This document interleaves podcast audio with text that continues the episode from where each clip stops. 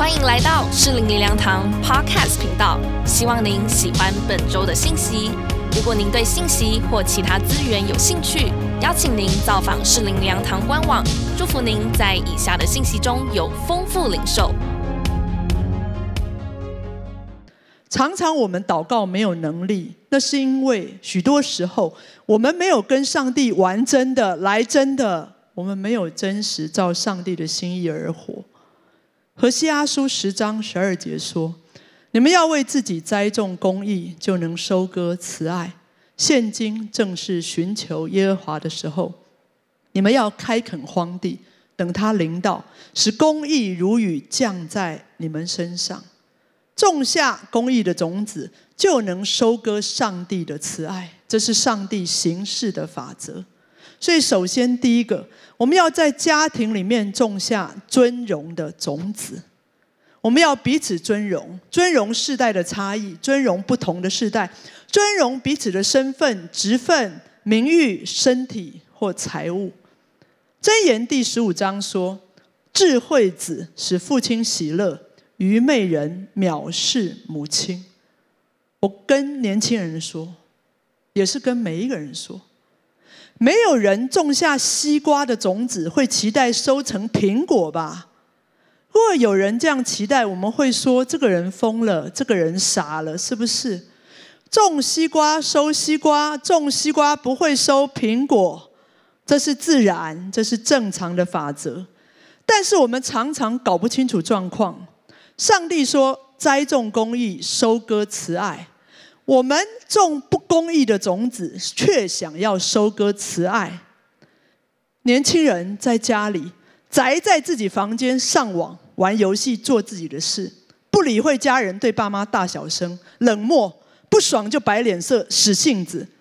请问你们，你敢这样对流氓吗？就是因为爸妈不会跟我们耍流氓。所以我们知道他们会容忍，我们就欺负爸爸妈妈。我们爱怎样就怎样，我们这样公义吗？我们种不尊荣爸妈的种子，我们却期待我们在学业、在关系、在财务上，上帝要祝福我们。我们这样傻不傻？我们走不蒙福的路，我们怎么期待上帝赐福？同样的，身为上一代，我们是不是尊荣儿女？我们是否尊荣儿女是上帝的形象、上帝的样式？我们是否照上帝的心意教养他们？我们不比较、不苛责、不伤害、不惹儿女的气，让我们每一个世代、年轻世代、X 世代、Y 婴儿潮，任何一个世代都种下尊荣的种子。第二个，我们要在家庭里面种下饶恕的种子。我刚刚说，家是防护力最佳的疫苗，家有上帝的饶恕跟医治。我真的鼓励我们的上一代、下一代，你可以花一些时间来到自己来到上帝面前。等一下我会列一些问题，你自己问上帝，寻求圣灵的光照，领受圣灵的医治、圣灵的饶恕。你可以问上帝：我是不是有这些伤害？上帝啊，我需要你的爱来医治我。上帝给我饶恕的能力，让我可以选择饶恕。接着，你可以跟你的家人说明，如果你家人愿意，你就可以在有信任感、有安全感、有圣灵同在的环境跟氛围，你们世代一同来到上帝面前，问对方以下的问题。你可以先告诉对方说：“亲爱的爸爸或亲爱的谁，请容许我问以下的问题。我答应，无论你回答什么，我都不会有任何不好的反应。”那当对方回答你是的时候，你就可以回答：“亲爱的，我非常抱歉，你可以原谅我吗？”那我们彼此要在一个选择饶恕的一个氛围下进行。这些问题包括什么？言语的伤害，我是否在言语上伤害过你？如果你这样问：“亲爱的，我是否在言语上伤害过你？”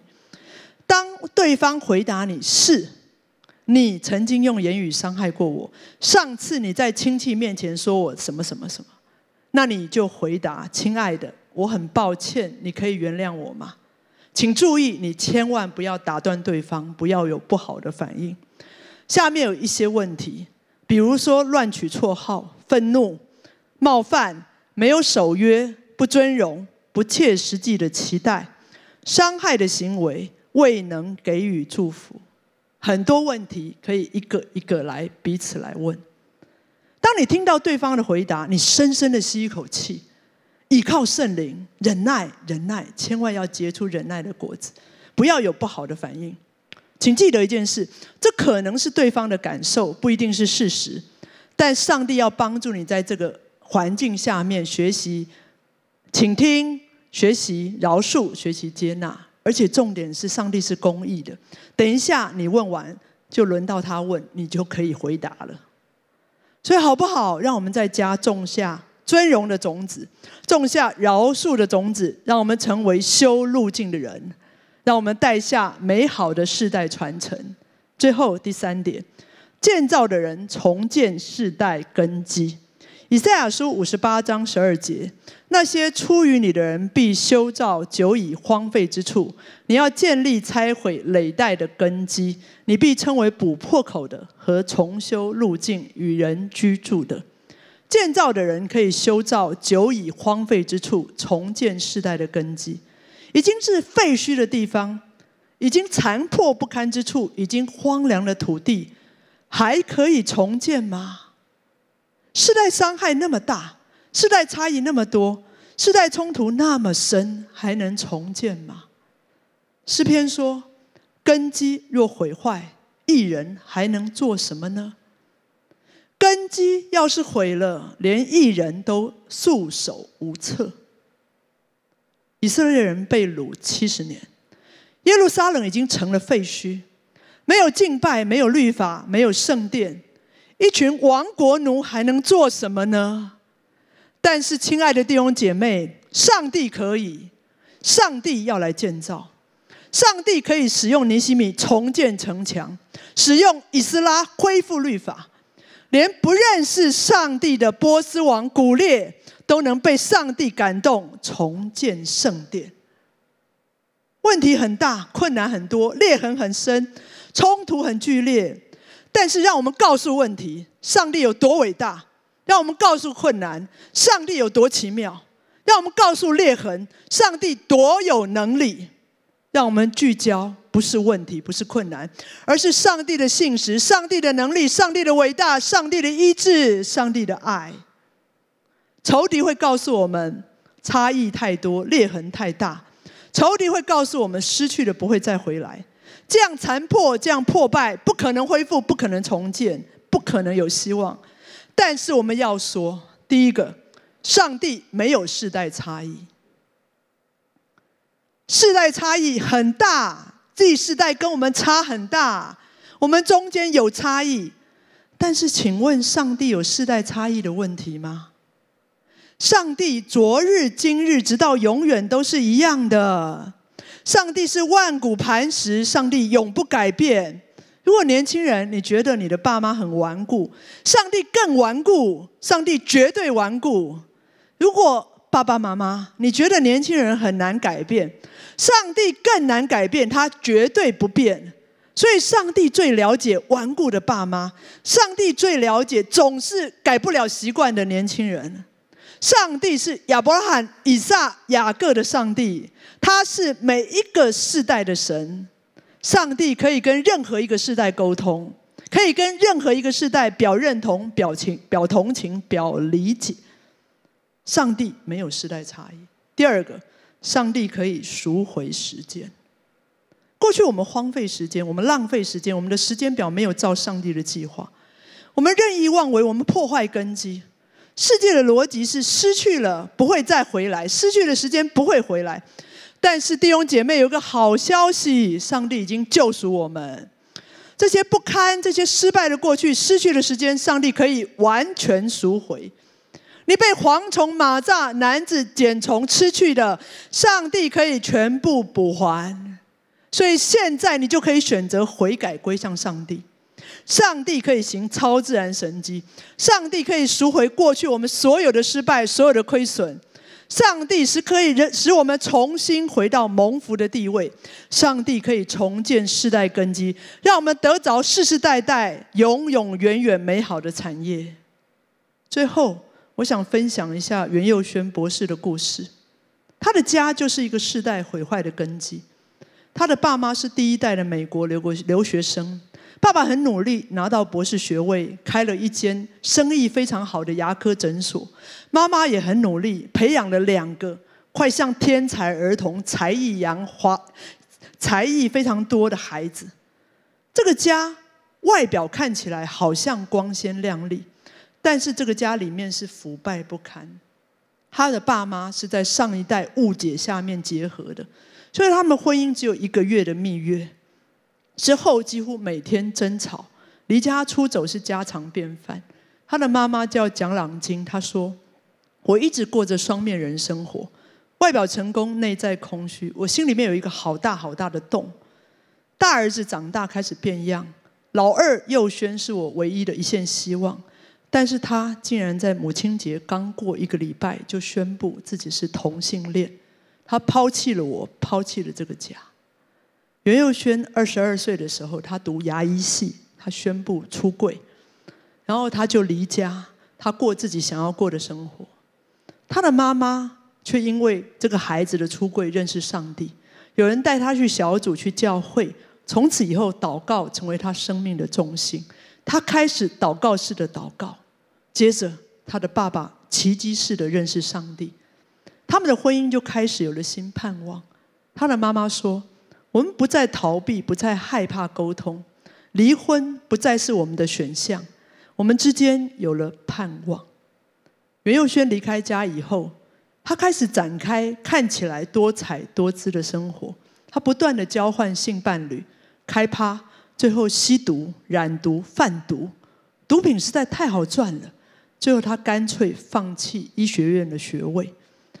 辍学去做毒贩，赚进大把大把的钞票。但是这段时间，爸爸妈妈的 RPG 祷告没有停止。尤佑轩过了六年的纸醉金迷的生活以后，他一次贩毒不幸被抓，送入监狱。接着他在监狱被验出有艾滋病毒，在当时的时代等于是宣判死刑。请问这样的毁坏还能重建吗？但是他的妈妈仍然流泪祷告，继续献上感恩，献上赞美给上帝。这个时候的袁佑轩在监狱，有一天却在监狱铁床的一个角落看见一些潦草的字迹，我猜是之前的犯人留下来的。上面写：“你要是觉得无聊，你就去读耶利米书二十九章十一节。监狱里面没有别的，就有圣经。”他打开。耶利米书二十九章十一节，耶和华说：“我知道我向你们所怀的意念是赐平安的意念，不是降灾祸的意念，要叫你们幕后有指望。”上帝的光照进他的生命。弟兄姐妹，上帝没有世代差异，上帝可以赎回我们的时间，在监狱里面重建了他属灵的根基。在监狱里面重建了他健康的根基，在最后一次关键性的开庭，他的妈妈竟然没有请求减刑。他跟法官说：“法官，谢谢你。一年前那时候他已经关一年了，所判的刑期，我们已经看见这带给他多么正面的影响。上帝的奇迹发生了，他的刑期竟然从六年减为三年。”上帝完全补还他，他跟他的家不再荒凉，他跟他的家都被重建。他的两本书不再是我跟圣洁信恋，帮助许许多多的年轻人回到上帝面前。他的见证帮助许许多多的家庭重建。之后，他拿到圣经学院的博士学位，现在不断的在帮助许多在性倾向、性别认同有挣扎的人。弟兄姐妹。建造的人重建世代的根基，其实真正建造的人是上帝。上帝要重建我们世代的根基。我们复习一下今天这三点：第一点，补破口的人带下世代连结；第二点，修路径的人带下世代传承；第三点，建造的人重建世代根基。让我们把我们的家交还给上帝。上帝要行神机骑士在我们的家庭的里面。好，我们一起来唱这个诗歌，来到上帝的面前。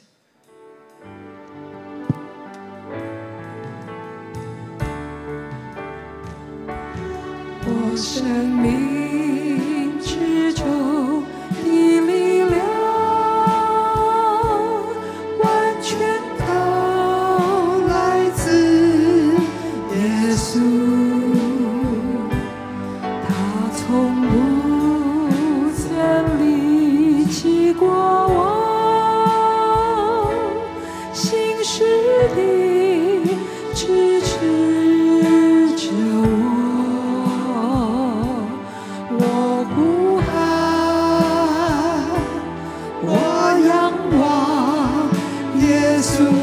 从头再说，我生命中的力量。我生命。如果你还没有认识耶稣，可以把手放在你的心上，接受耶稣，成为你生命当中的力量。邀请耶稣，今天上帝要进到你的生命，改变你，改变你的家庭。在线上崇拜的，还没有认识耶稣的，邀请你把手放在心上，邀请耶稣，接受耶稣，进到你跟你的家庭的里面。耶稣要祝福你，耶稣要帮助你，耶稣要带领你的家。我呼喊，我仰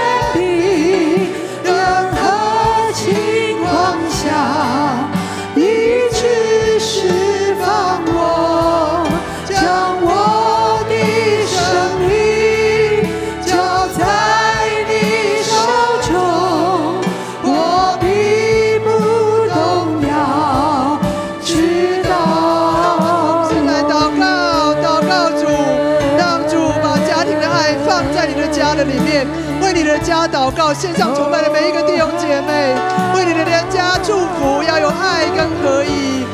你的家不是恐惧，不是在一个隔绝的里面，赐下爱，赐下合一。上帝要赐下爱，在你的家庭的里面，为你的家祝福，呼求上帝，上帝啊，让我成为不破口的人。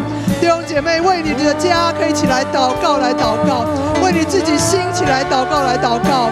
如果你没有信耶稣，跟上帝告，上帝啊，让我跟圣灵一起祷告。我也可以跟我小组的弟兄姐妹一起为我的家来祷告。为你的家是基督徒的家庭，为你的家来祷告，同声来祷告，求主祝福你的家，兴起来祷告，成为不破口的人。主啊，带领我们的家，兴起我们的家。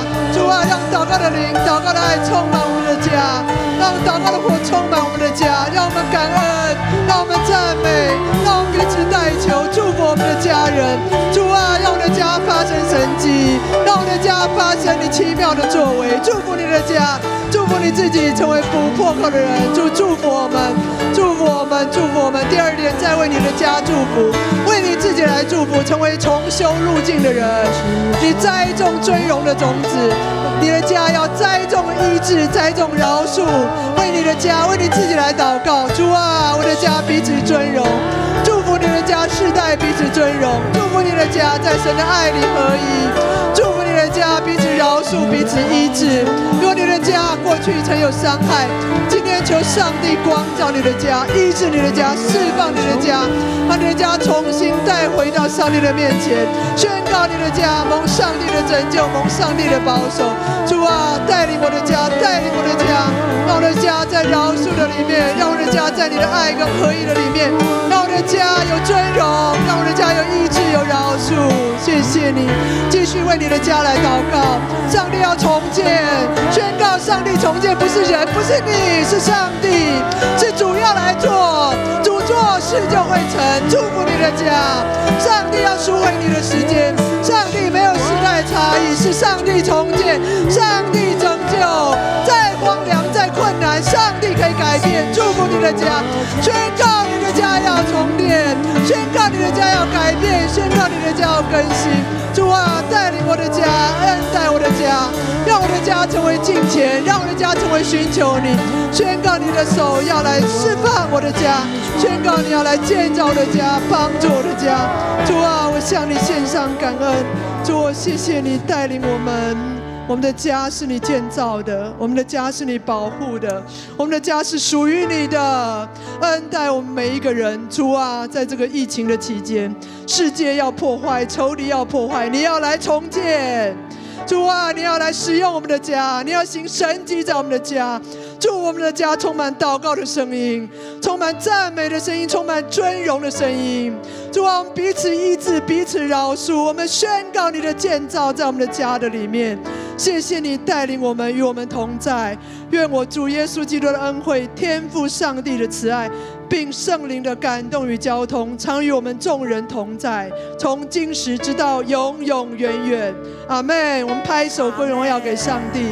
每一个弟兄姐妹在线上，欢迎你可以使用这些祷告继续来祷告，也请你可以在线上做线上的签到，帮助我们新朋友也欢迎你可以留下你的名字，我们的小组线上的小组会联系你，祝福大家。